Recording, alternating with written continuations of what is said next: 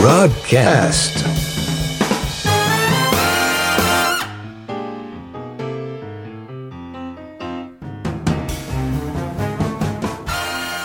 Olá, meus repousadinhos, como é que vão esses ossos? Molhados, presumo, com esta chuvinha de setembro.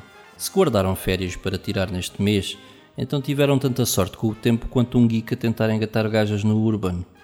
E por falar em gajas do Urban, parece que surgiu um novo fenómeno nas redes sociais e que promete contagiar muita gente.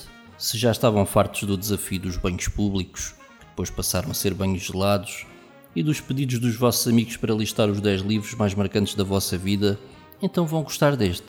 Não, não é aquele em que vos pedem para pôr fotos embaraçosas de quando tinham 3 anos no Facebook.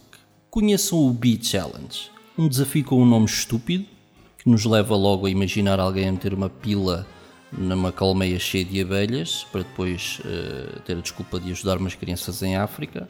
Mas não, este desafio encoraja as mulheres a tirarem uma selfie com o sutiã a tapar os olhos e, consequentemente, a mostrarem as mamas. Quem é que estas malucas querem ajudar com isto? Para já, só os milhões de punheteiros que existem um pouco por todo o mundo, porque dinheiro para instituições, hum, nem vê-lo.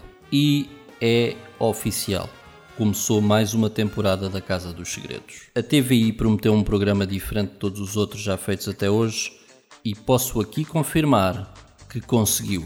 Todos sabemos que nas edições passadas o canal de televisão da Média Capital nos brindou com os maiores e melhores burgueses que um vale de 50 euros da Bershka pode comprar.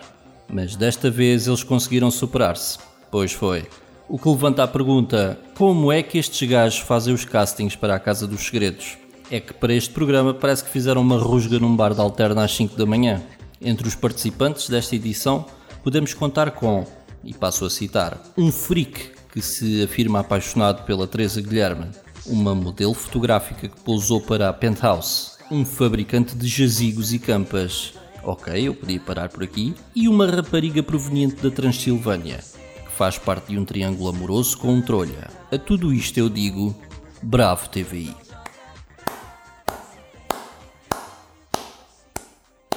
Estas edições da Casa dos Segredos andam tão irreais que até já me fazem lembrar as minhas próprias reuniões de condomínio.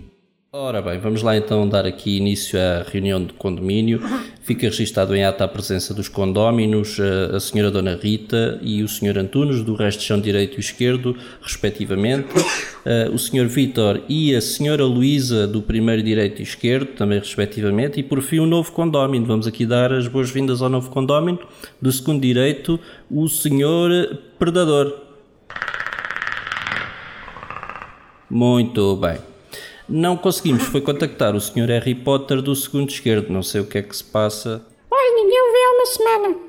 Bom, então, uh, se calhar está de férias ou assim. Bom, avancemos. O, o, primeiro assunto a debater é o orçamento extra para a pintura do prédio. Olha, isto já há duas semanas está constantemente sujo de sangue, uh, principalmente por causa daqueles cadáveres que alguém uh, pendurou ali, aqueles cadáveres folados no terraço. E eu, eu já vos tinha alertado. Eh, isto para os condóminos mais antigos não é novidade. Eu já vos tinha alertado para não pendurarem coisas no terraço, porque... mas ninguém me ouve, ninguém me ouve. Outra situação é o constante entupimento do algeroz. E, e porque é que ele está entupido? Por causa da porcaria do sangue e da carne retalhada que estão a cair dos cadáveres. Pois, esta situação é inadmissível. E, inclusivamente, o Sr. Harry Potter já tinha vindo falar comigo no outro dia e queixou-se que estava com problemas de infiltrações. E, e, precisamente devido a esta mesma situação. Hum, deve ser por esse cheiro tão mal no segundo andar. Calma, já lá vamos à situação do cheiro do segundo andar. Outra questão tem a ver com a falta de respeito, a completa falta de respeito e de privacidade que se tem vivido ultimamente no prédio. A senhora Luísa queixou-se que alguém invisível a espiou na casa de banho. É verdade ou não é, dona Luísa? É verdade.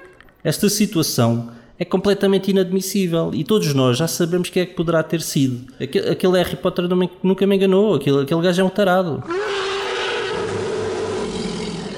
Opa, oh, sou predador, são gases ou okay. quê? Bom, olha, pedimos-lhe imensa desculpa, senhor predador. Eu, eu, eu, sei que você está aqui a ver esta situação pela primeira vez e, e nunca teve coisas destas lá na sua residência anterior e, e em meu nome e em nome de toda, todas as pessoas, as nossas desculpas. Ah, vai você, olha-me este mal criado. E agora um momento de serviço público. Este é um momento onde vos apresento um filme em estreia nas nossas salas de cinema, por forma a terem o que fazer nas vossas horas vagas. Vamos a isso? Vamos, pois.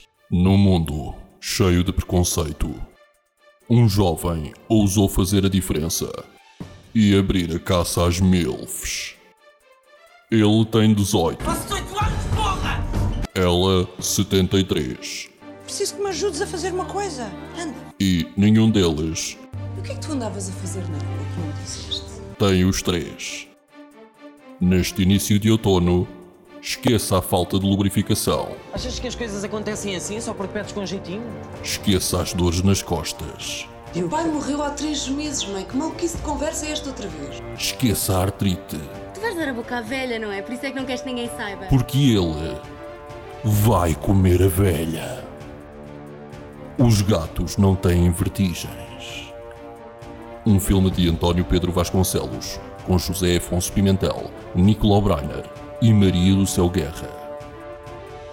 No final de cada episódio, pedimos a uma figura pública que resume em poucas palavras o que achou do podcast. Desta vez convidámos o jurista e político português António Costa. Hoje, na sociedade portuguesa, as pessoas sentem a necessidade de que haja uma alternativa. E sentem a necessidade de que essa alternativa seja construída por alguém que já tem provas dadas. E que não haja mais cheques em brancos. E é por isso que muitas vezes as pessoas dizem ah, as pessoas acreditam ilimitadamente. Não, claro que ninguém acredita ilimitadamente, nem, nem ninguém pode prometer soluções milagrosas, nem ninguém espera soluções milagrosas. Agora, há uma coisa que as pessoas sentem nesta grande incerteza, é que querem então um valor seguro, seguro, seguro, seguro, seguro. O Rodcast é um programa humorístico da autoria de Rod. Nada neste podcast deve ser levado a sério nem tomado como ofensa, até mesmo porque o autor não tem dinheiro para pagar um advogado. Caso se sinta ofendido, pode sempre desafiar o autor para andar à porrada.